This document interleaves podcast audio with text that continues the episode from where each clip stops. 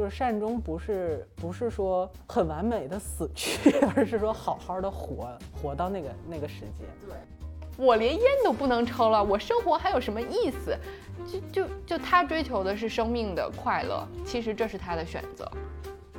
我老了就去住养老院，你不用管我们。我妈就是这么跟我讲的，我就很受冲击啊！我就想说，我是做了啥让你这么不信任？这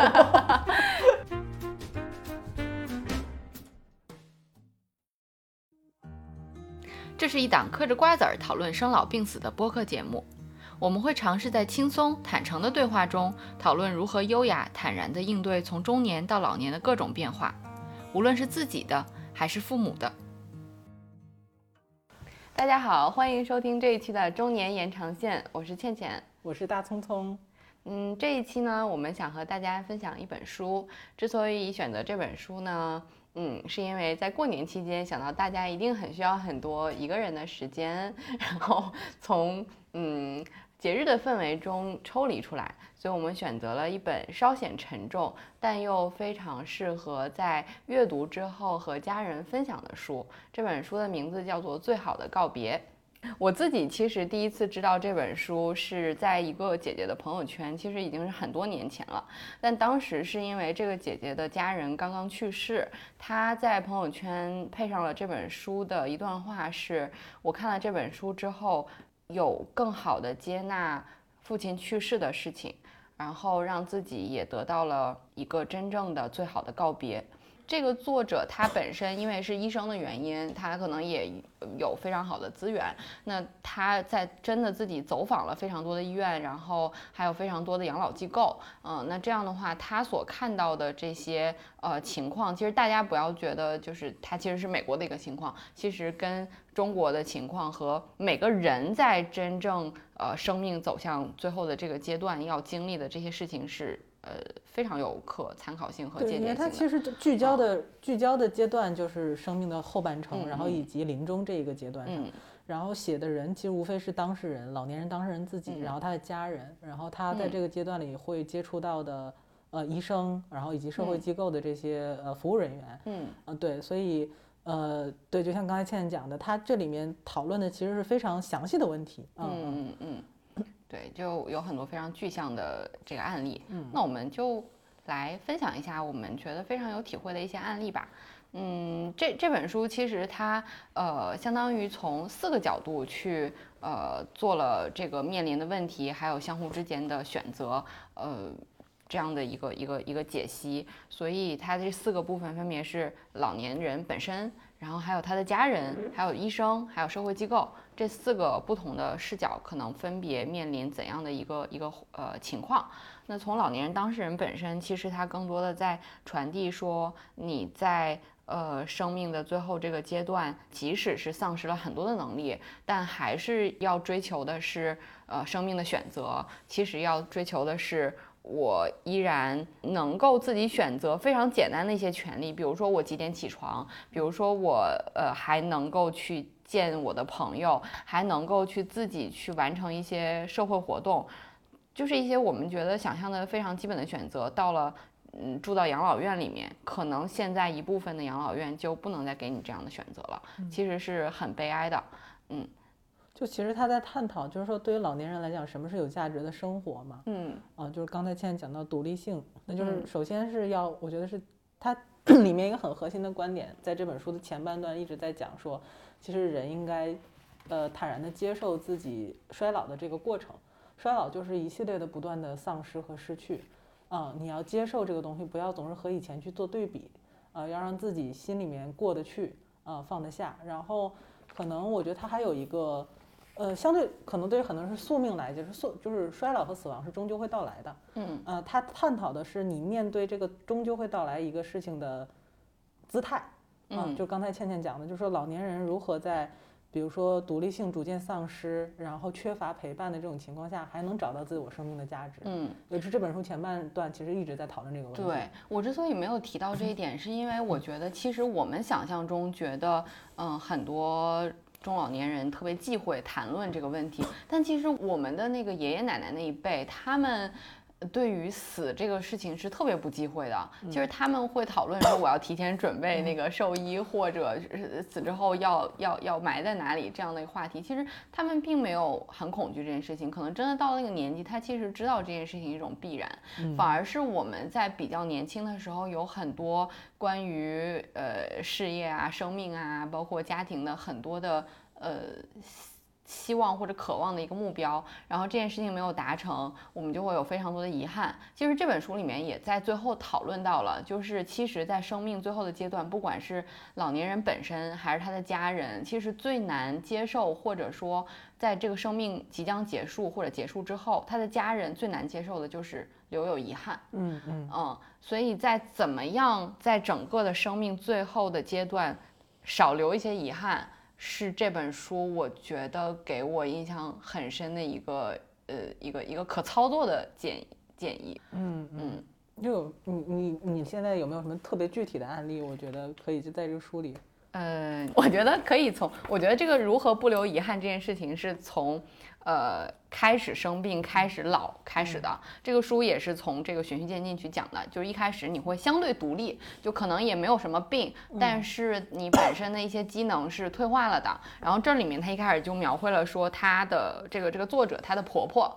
啊，他就说她的婆婆呃在自己的房子里面生活了二十年，然后呃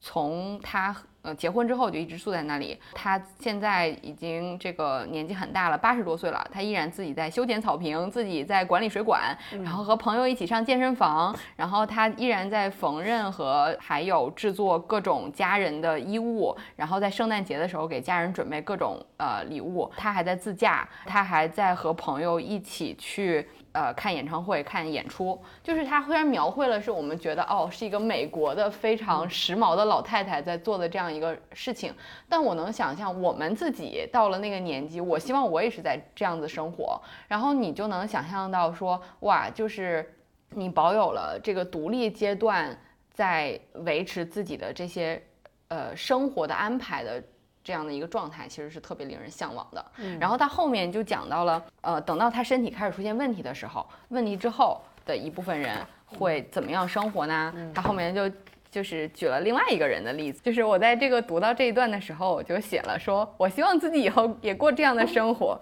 就是他写说，啊，我在拐角处，他写的是在养老院里面，呃，是一个那种叫叫持续性照顾的。养老机构就是在这种机构里面，它的呃分区是按照你的自理程度来分的，就是相对自理的人会住在就是不太需要那么多照顾，但是它有一个相当于就是中国大家可能比较熟悉这两年的一个话题叫抱团养老，抱团养老可能是一小撮人，然后找个房子租起来。然后那像有很大的社交空间的，对。然后像这种就是这两年就比较中国也比较火的叫 CCRC，就是持续性照护的养老机构。在这种机构里面，就是在那个独立生活区，大家嗯相对来说有一个小社群，然后但是你又有人可以在这个地方给你提供一定的支持。然后在这个机构里面，就是这个医生去的时候，他就说我碰到了七十九岁的安妮和布雷弗曼，然后还有八十六岁的丽塔，然后他们呢说他们上周去看电影了。在周四晚上，他们还要去看国王的演讲。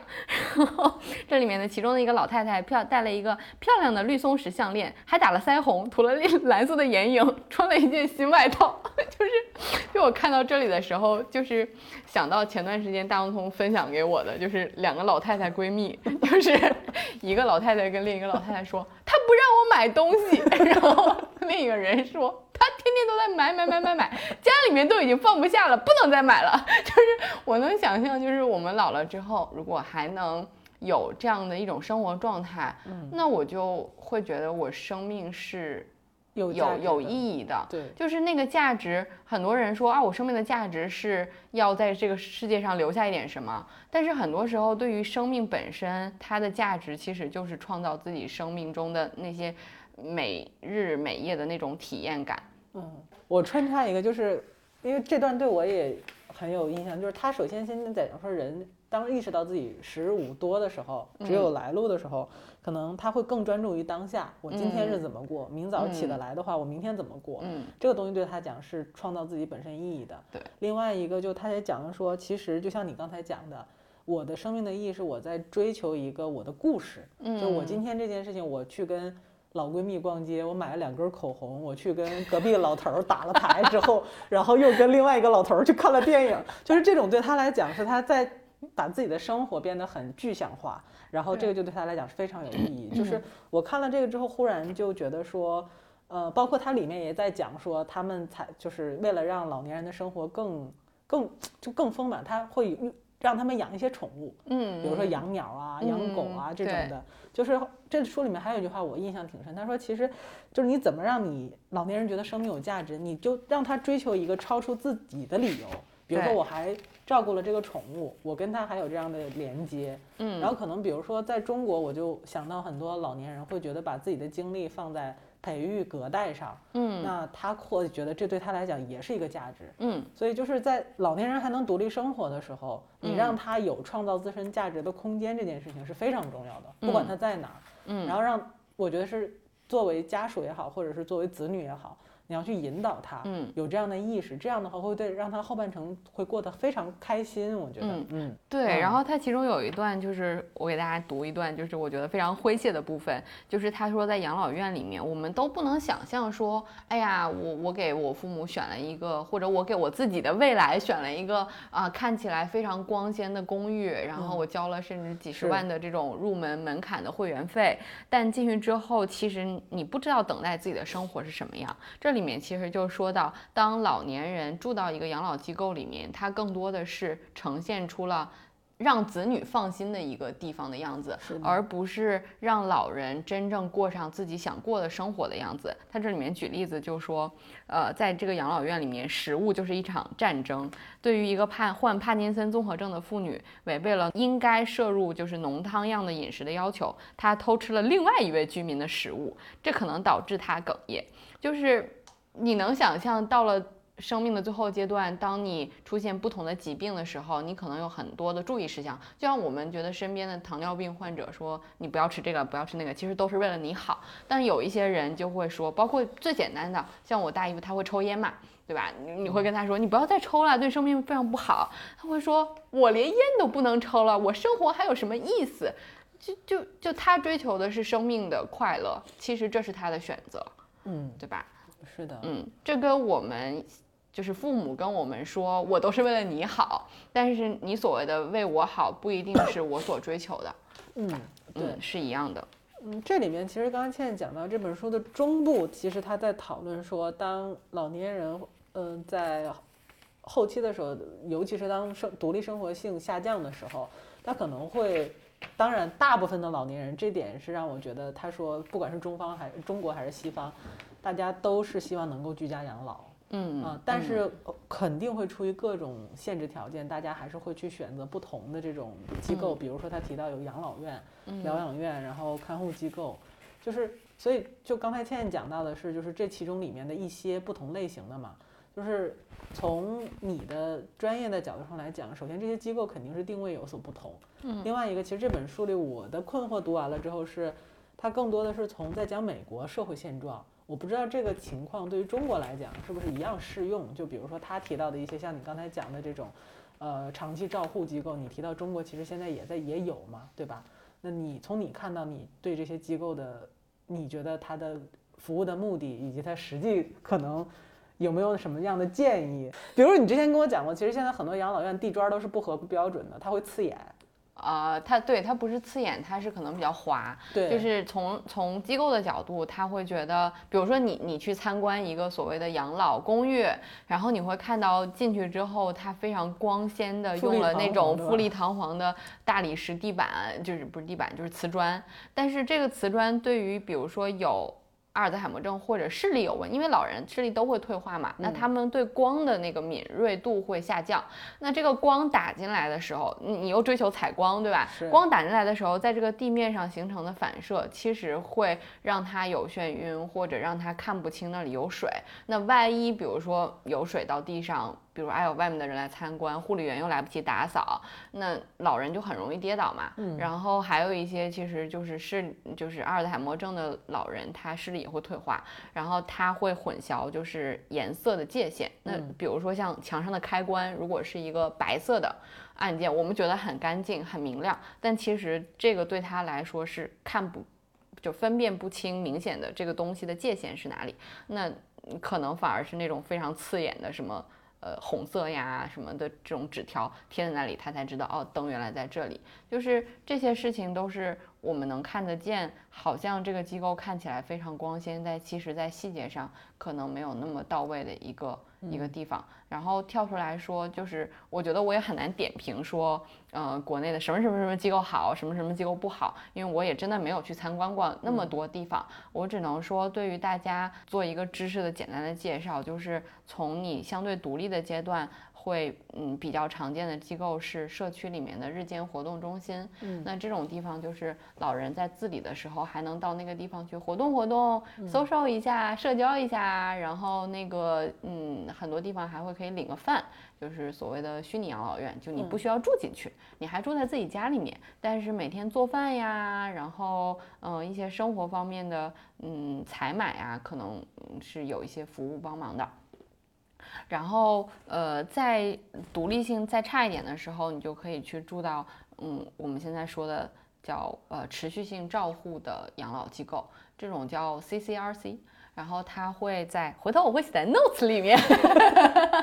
对它所谓的持续性照料，就是你不管身体处在什么样的阶段，你都可以住在这个公寓里面，然后你只不过从。自理区挪到需要帮助的区域叫介护区，然后再挪到需要更多的护理区叫的那个区域。那这种地方对于老人的好处是，你可以一直住在一个比较熟悉的环境中。那可能比如说你五六十岁住进去了，那你其实那个时候还可以交朋友啊，然后还有自己的社交啊，然后你还相对比较外向啊，也没有那么多身体上的疾病啊，你就心情还会相对比较好。然后等到你身体有一点问题之后，你再挪到下一个区域，那可能。跟你一起挪到下一个区的人，还是当初跟你一起住进来的那群人，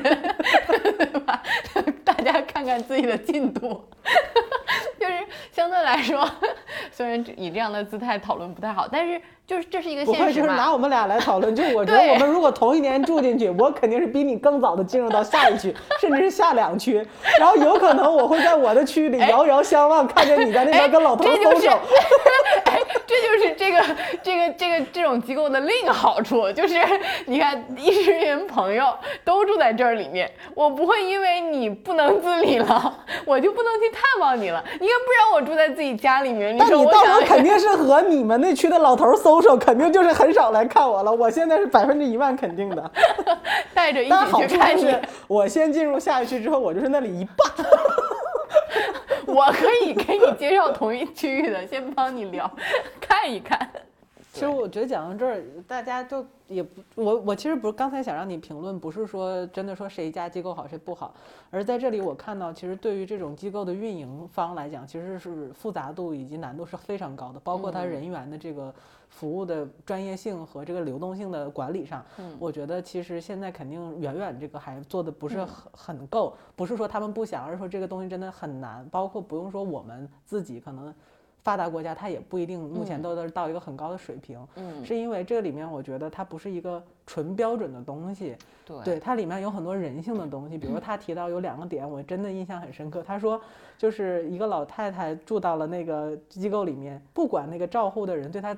照顾的怎么好，嗯，她梳头的方式都没有办法让她满意，是因为没有按照她的方式来梳头，对。但你想想，对照护人员，他可能一天要照护十几二十个这样的人，那。他对你的这种关注度其实很难达到你的标准，所以他还要他的说任何一个人梳头都没有她老公给她梳的好。对，就对，就是我觉得这个东西就是，呃，真的是对于机构来讲也是很难的一件事情。但是同时也说明了，就是不管你是住到机构里还是不是，嗯，你老年人追求的还是那个家的氛围，他熟悉的那个习惯。所以很多人会希望我尽量在家生活的久一点。嗯。那这样子的话，怎么达到？怎么实现？其实可能通常就是可能请保姆，请护工。那这里面其实，嗯，就就聊到了说老人需要的真正的一些服务。我们现在可以展现的想象一下，就是他第一个需要的就是生活类的服务。嗯，就生活类的服务其实包括比如说做饭啊这些简单的，还有一些生活类的服务是采买。就外出去买菜、买买各种东西。那我们现在是说啊，我下个单就好了。当然，我们未来可能不是问题，对吧？但是万一我们未来说都是用什么 VR 之类的，然后我们又没有那个虚拟身份，可能又是个黑户。其实跟现在的年轻人出门说要用二维码，老人没有二维码是一样的，是的，对吧？就是我们不知道我们未来会面对什么样的这些问题，但是我们可以用这种提前代入的。情况去感知一下，看看他们可能遇到的问题。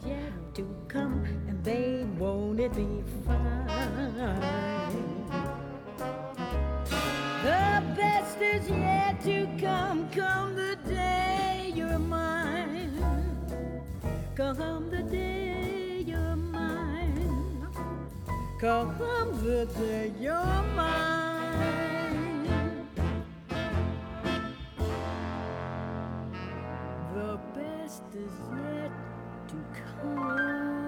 就这里面其实有一个案例是讲，就是那个老爷爷其实一直住在他女儿家，嗯，但他女儿的孩子实际上也是处于不大不小，需要他很很很花费他精力，包括他自己的工作，所以作为一个中年人，他在照顾自己原来没有一起生活的父亲，以及他的工作，还有他的孩子的时候，其实他是很疲惫的。然后他，我觉得其实东方人和西方人。说到底还是一样的，就他也会觉得说我不照顾我的父亲，我心理上过不去。但这种状态又让他觉得疲惫不堪。其实他哪一方都做的没有很好。对。所以后面包括老爷子自己也是经历了，就是我喜我想住在我女儿家，还是想居家养老，但我也知道给我女儿和女婿带来了很大不便。但是我确实又不想去那个新的那个环境去尝试新的生活。对。对，其实那个困境都一样，就像你刚才讲的，实际上这对于。任何一个家庭来讲，是一个要共同去了解、面对、尝试找解决方案的过程。对，我觉得大家可以提前读一下这本书，之后可以知道我有什么方式可以替代掉一些一些呃这样的帮助，可以尽可能的在家生活的久一些。比如我。觉得就是在生活服务方面，就是呃提前教会家人叫外卖，然后提前教会家人，比如说有一些家政服务是可以完成这些事情的，那么就可以减轻他的负担，让他可以在家生活的久一点。然后还有一些，比如说你去到养老机构去住的时候，他会给你一些辅助的这种设施，那你是不是也可以在年轻一点的时候，比如说五六十岁的时候，在自己选择说我最后要居住的这个。环境里面去安装一些扶手啊，然后多用一些智能化的家庭式家居设备啊，那这样的话，父母在那个他们熟悉的环境里面就会生活的更久，这样就变相可以提高他们的这个阶段的选择和啊生活质量。就大家可以提前去去准备。其实现在中国是不是还是大部分人都还是居家养老的？对呀，其实在美国也是嘛，就我们读这个时候也会感受到，其实真正，因为我们一提到老了，第一反应就是养老养老，然后养老院养老院，真正在养老院居住的人也就百分之七到八。嗯啊，对，就是这本书的前半部分给我的感觉，就是其实和你平时跟我讲的，你对于这个养老这个专业的认知很像，就是你在有可能的情况下，尽可能的延长你独立生活以及居家养老的时间。这里面就包括你怎么样去管理你的健康，然后你怎么样去管理你居家的生活，以及就是你怎么样去让这个过程变得有质量。嗯，然后那这本书其实还传递了一个信息，就是说你要同时坦然接受到一些信号，就是说你真的可能要去做一些生活上的转变的时候。你用什么样的方法和心态去接受这个转变？比如刚才你提到的，提前去了解。嗯。第二一个，可能我们相应的这些社会的这这这些机构也要做一些更积极和更更更人性化的改善。嗯。就是说，这都是其实我觉得是一个共共性的问题，大家都互相促进的问题。嗯。嗯。我觉得说到这一点，反正之前我们的另外一位主创柯爷也提到过，就是爷爷奶奶们都很有钱，所以社会的资本会渐渐涌向这个领域，所以会有很多服务为他们提供，大家只要擦亮眼睛攒好钱。没有，就是这是玩笑，但是事实上这些养老机构真的就很花钱。这结合到就是我们之前想讲的老年理财。然后包括有多少钱才才能退休，就这些话题，我觉得就衍生出来了嘛。就是一方面，社会可能会有一逐渐的会有一些机构和资本方会觉得这是一个商机，嗯。但同样的，就是其实你你要给自己留有选择的权权利的话，努力挣钱。我就反正国家也会有一些托底的政策，对对对但托底政策毕竟嗯是托底，当然也不排除我们国家以后的这个呃税税收呃发展的比较完善之后，这个国家有很多钱给大家做这种。像日本这种福利就非常好呀，给老人提供的服务从这种生活支持到，比如说就是车接车送，把你送去那个那个逛街，然后逛街之后再把你送回家，就很多商业机构弥补了这件事情，也有相对来说比较便宜的这个这个选择，所以就是也不用那么恐惧。但我觉得这本书里面提到的一些信息，其实不完全是针对所谓的你这个养老怎么选择自己的这些呃事情，其实还提到了一些呃，比如说交流方法是具有可借鉴性的，比如说他提到说你要提前去了解之后做准备，其实这件事情是我们去说服爸妈去做体检的一个很好的理由。嗯，就是很多人说我不去做体检，知道了我也改变不了或者没什么用。其实不是的。假如说我们说一句不好听的，就是你知道自己还有比如说两年的时间，那其实这两年你怎么过，你提前知道你是有选择的，把这两年过得是不是遗憾少一点，把未完成的事情去完成一下。嗯，其实这书里面也举例了，就是在临终之前，你做了相应的这种讨论，或者做了相应的和家人以及嗯医生坦诚的这样的对话的人，不管是他本身还在在临终前的那个感受，还是说他的家人患抑郁的呃比例都会降低。是的，其实这是一个嗯，我觉得很好的可以和家人去讨论的点。是的，嗯就是那反正我们现在就已经谈到这个临终的话题了嘛，就是其实这本书我觉得对我印象比较深的反而是后半段，就是它关于临终如何去处理这些，呃呃临终医疗啊，包括自己如何作为家人去处理这个当事人的这个呃需求分析的这样的一个方法，再包括它其实也探讨了医生的角色到底是什么。嗯啊，然后包括就是如何帮助当事人去冷静的去面对这个事情，来引就是像你讲的比较优雅和坦然的去面对这个事情到来。嗯对，嗯就是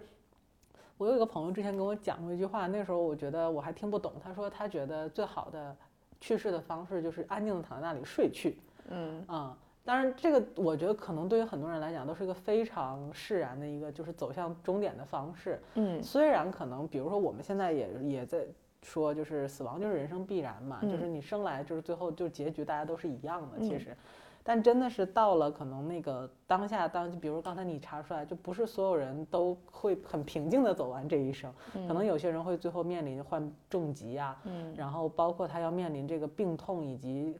呃，治疗带来的这个可能痛苦，包括他的家人可能在这个过程当中也是经历了非常多的这个痛苦，嗯。就是怎么面对这个过程，我觉得这本书给我很好的一个方法和启示。嗯，对，就是 它里面讲到让我觉得挺有道理的，就是第一个就是什么是善终，嗯。就是善终不是不是说很完美的死去，而是说好嗯好的活，活到那个那个时间。对。然后嗯他说的好好活着，又不是说我逃避死去这个结果，对的对的是建立在我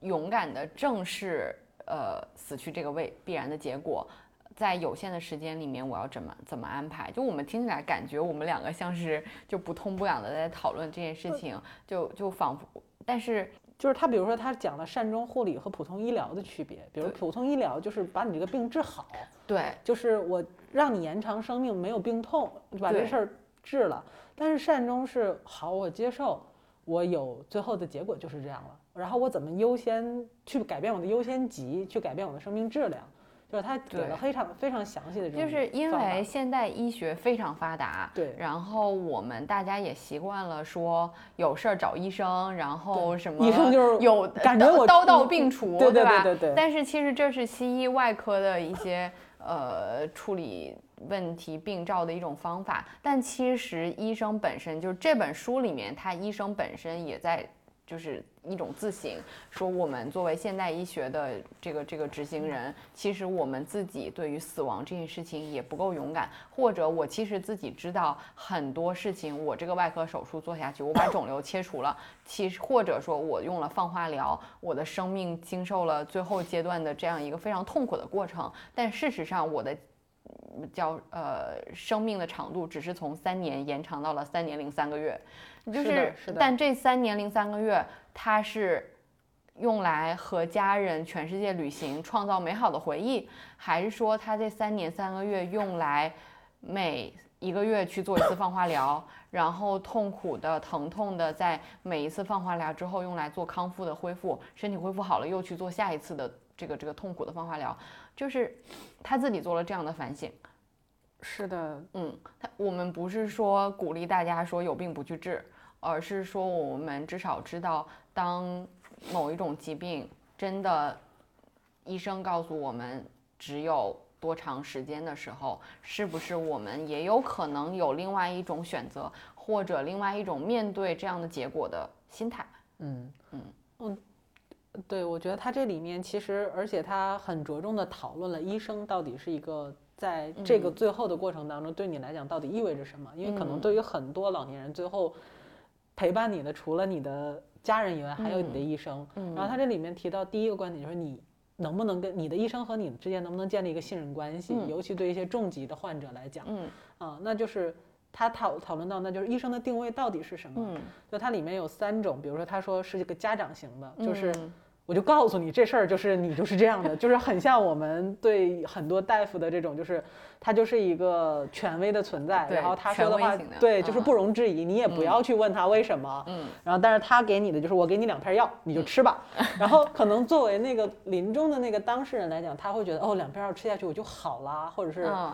对我觉得人可能到那个时候会有这个期，待，就是医生嗯可能会觉得，反正我跟你讲你也听不懂，对讲那么多。当然，我我们现在这个好的医院的专家的时间也非常有限嘛。是，嗯，但可能对于病人而言，他觉得你是救命稻草，他会觉嗯得说，你没有给我解释那么多，但我吃了你这两片药，我就会好。但可能医生没有办法做到这个。对，而医生可能也没有时间或者没办法跟你展开讲那么多。是的，是的对，，所以就是从就是我们有一个主观的印象，就是看了医生，知道了一个诊断，然后这个诊断我们看了最好的医生说给我的药就是最好的，就是就大家对这个事情有一个错误的预期。是的。对，还有一种他提到就是咨询型的大夫，就是说。那可能，比如说迫于一些什么压力啊什么，我告诉你说这个是红色药片的作用，这个是蓝色药片的作用，然后医生会问你，那你要哪一个？然后他我觉得里面他说这是一种零售关系，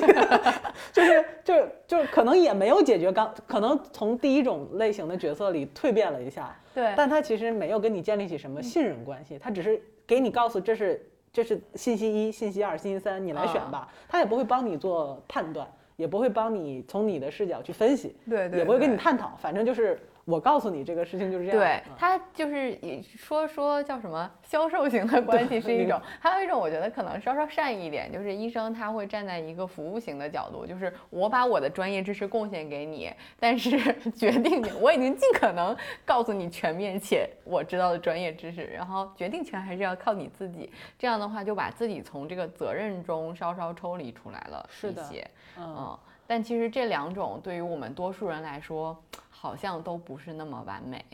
对，就或者是说他是不是对于那种，呃，其实就是真的是大家可以看到尽头的这些病人，对他们来讲是不是一种最好的方式帮他们去度过这段时间？对，嗯那这里面他又提到第三种，就当然比较好的就是你跟我有来有往嘛，然后嗯我也有信息，然后我但我也有参与和最后裁断权。对，然后这里面可能医生更多角色是。我提供你信息，然后我去帮你了解清楚你自己到底更需要哪一种方案，或者是嗯更需要什么东西。嗯，但是这个里面，我觉得其实真的对医生的要求也挺高，就是 就是需要医生是一个非常厉害的咨询出身的。对，其实作为一个做咨询出身，我觉得看这一段真的是，就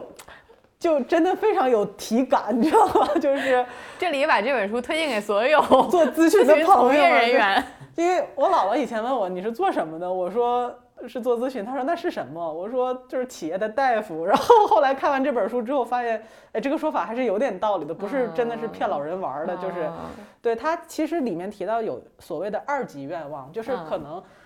患者在你面前表现都是我想活着，嗯嗯嗯嗯嗯，嗯，那可能对于很多医生来讲，他用这种呃，像我们刚才讲第一种和第二种的方式来面对，对他来讲是最有效率的。对。但实际上很多的患者他是有二级愿望，他表达出来这个东西是虽然是直接，但可能真的是他真实的想法嘛，真的是他，他可能患者自己都不知道自己想要什么，你知道吗？就是客户都不知道我想要什么，但你给我的就一定不对。对对。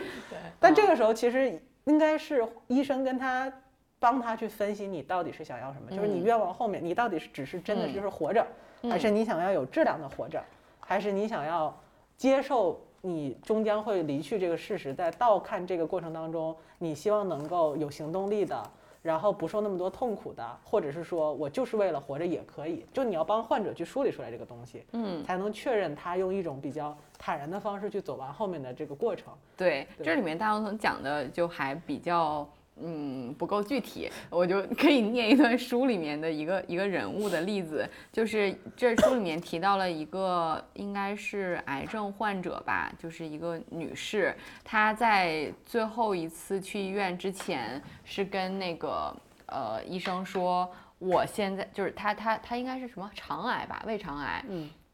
然后医生跟她说，你现在最想呃要达成的事情是什么？嗯。他说：“我想要做的事情是去参加一场婚礼，嗯，就是只要能参加婚礼，因为他已经到了晚期，嗯，他有肠梗阻，就是因为这个肠梗阻导致他可能任何吃进去的东西啊等等，就是他要卧床且就是呃身体机能都都都有问题。然后医生说好，就是他。”在他眼里，就是治不治这个病，我知道已经不重要了。嗯，但是对我来说，我要去参加这场婚礼，给我的生命最后点缀上那个精彩的一个。我觉得他可能跟我是一个性格的，就是 孔雀型的，要擦上口红，然后要穿上这一身亮丽的礼服，我还要非常精神饱满的出现在这些人面前，然后去创造这样的一个。这个这个回回忆，然后还是出现在这个 场域中间，就对他来说非常重要。就是就医生会和他分析说，我们现在是继续做手术解决你这个肠梗阻的问题，呃，把这个尝试着切除，但切除之后可能就是你生命延长几天，但这几天就要做住院。然后你现在的选择是两天之后我就要去参加这个婚礼，然后医生帮他做了一个分析是 OK，我们不做手术，嗯，因为做手术也不过就是。不能真的帮你实现你的最终诉求嘛？对，就是其实，嗯，就是真的是医生也其实有的时候不是救世主，嗯，但我我觉得每一个患者可能大部分患者表现出来的状态还是很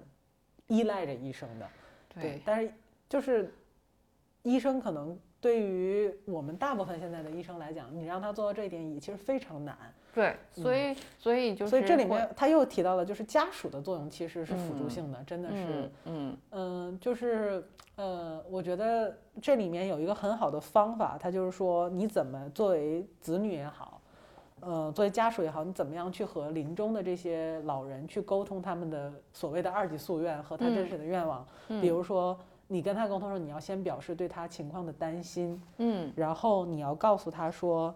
嗯，你到底在惧怕什么？你要问他，然后你要去跟他讲说情况恶化了，你到底有什么目标？嗯，或者是说，就是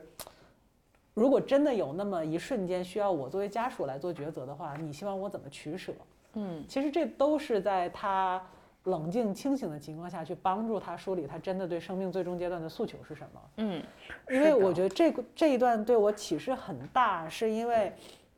我觉得不是每一个家庭都有机会产生这样对话的，这个对话甚至可以前置，不需要真的他到了这段时间你才去跟他做这个沟通。对，像我奶奶当时是，就是突发性的脑溢血，嗯，所以肯定就是我相信没有人去跟他做过这种沟通，就如果你真的有这个时间，你是愿意做手术还是什么？他真的是做了一次又一次的手术，但他从来没有醒过来，嗯，然后他最后就是。呃，在病床上出现了很多并发症，嗯，然后也没有醒过来，他就走了，嗯，所以我我在想，如果之前有人去跟他沟通过这种，真的是有这么一天，或者是说他后面甚至会提到说，如果书里面提到会有这种呃善终照护的人员上你家里面去问这个人说，如果需要做抢救，需要上起搏器，你上还是不上？嗯嗯，就是所以我觉得这种对话其实可以被前置。对，就像我之前刚才说的，比如说去不去养老院，什么时候去养老院，那其实，在他真正到了那个选择的时候，你再去讨论这件事情，可能大家都很被动。是的。然后，甚至儿女也会处于一种。就是被消耗的精疲力尽的状态，那他可能会从心理上会觉得我已经 handle 不了了。我就是他去去做了这个决定之后，他要自己去消解这个情绪。包括我认识的有的叔叔，就是老人去世前，嗯，可能在医院已经真的住了很久的院，然后最后几个人共同决定说，如果再出现问题，那我们可能就不再去做大的努力了。那那其实他是靠就是。自己去消解这个情绪，他不知道其实这个和老人可能目标是一致的，因为之前有一个那个奥斯卡的那个动画片叫就是呃老太太与死神，就是那个老那个动画片就是特别有意思，就是那个老太太快要去。去世了，然后呢，死神已经把他带走了，其实特别平和，特别开心。然后呢，他因为要去见到自己的老头了，嗯，然后呢，那个动画片里面就是死神把老太太快要带走的时候，医生就是 把老太太救回来了，就是电击咔咔咔救回来了。然后呢，老太太就是死神拽着老太太走着走着，发现老太太没了，然后老太太被救回来之后，然后老太过一会儿就就是展开了死神和医生去争夺老太太。的这个一个一个动画片，然后老太太最后表现出来的是很讨厌这个医生，就是你不要再救我了，你让我走吧。然后就是他自己去砸那个医生，醒过来之后，这就就很有意思，就是可能很多对话我们真的前置了之后，我们和家人的遗憾可能都会少很多。就这里面虽然其实可能是有制度的一个问题，就是所谓的安乐死，但其实善终。没有到安乐死那个程度，安乐死更多是一个主动，但是善终可能其实是更多的给他一个选择，说如果出现什么问题，我们到底还要不要做最后的这样的一个可能是无谓的努力。对，所以就是就是医生、家属和患者这种信任三角关系的信任和沟通真的非常重要。就是，呃，这还是来源于对于当事人诉求的理解。就是这本书里后半段，我觉得一直在反复的去讲一些方法，让你更好的在什么场景下，怎么样开展这个对话，嗯，然后怎么样去引导他来做这个决定。我觉得就是这本书真的很推荐大家在这一块儿好好的去看一下。嗯，然后这个在中国也有类似的机构，叫做安宁疗护，然后就是中国也有这样的地方，但是比较少。然后另外还有一个我觉得很好的 NGO 叫做生前遗嘱协会，中国也也有，是陈小鲁办的陈毅的儿子，然后他他自己也去世了现在。然后在这个网站上，就是你可以留下自己的这个生前的遗嘱，这样的话，好像是正视这件事情的一个一个过程啊。嗯，然后这里面其实。聊到善终，其实我有一个，嗯，这里面有个例子让我觉得很印象深刻，就是他提到，其实对于病人很多病人来讲，他最后那种坚持，嗯，其实你是要卸下他的那种就是那个紧绷感的，就是，嗯，他提到就是说有善终服务的人到一个患者的家里，然后问他为什么你没有摁这个疼痛泵，嗯，然后他会说。呃，我觉得我不想药物上瘾。然后他说：“那你不疼吗？就是比如说一到十级疼痛，它其实已经属于六七级，是非常疼的状态。然后但是那个患者，我觉得他还是出于就是可能是生病的人，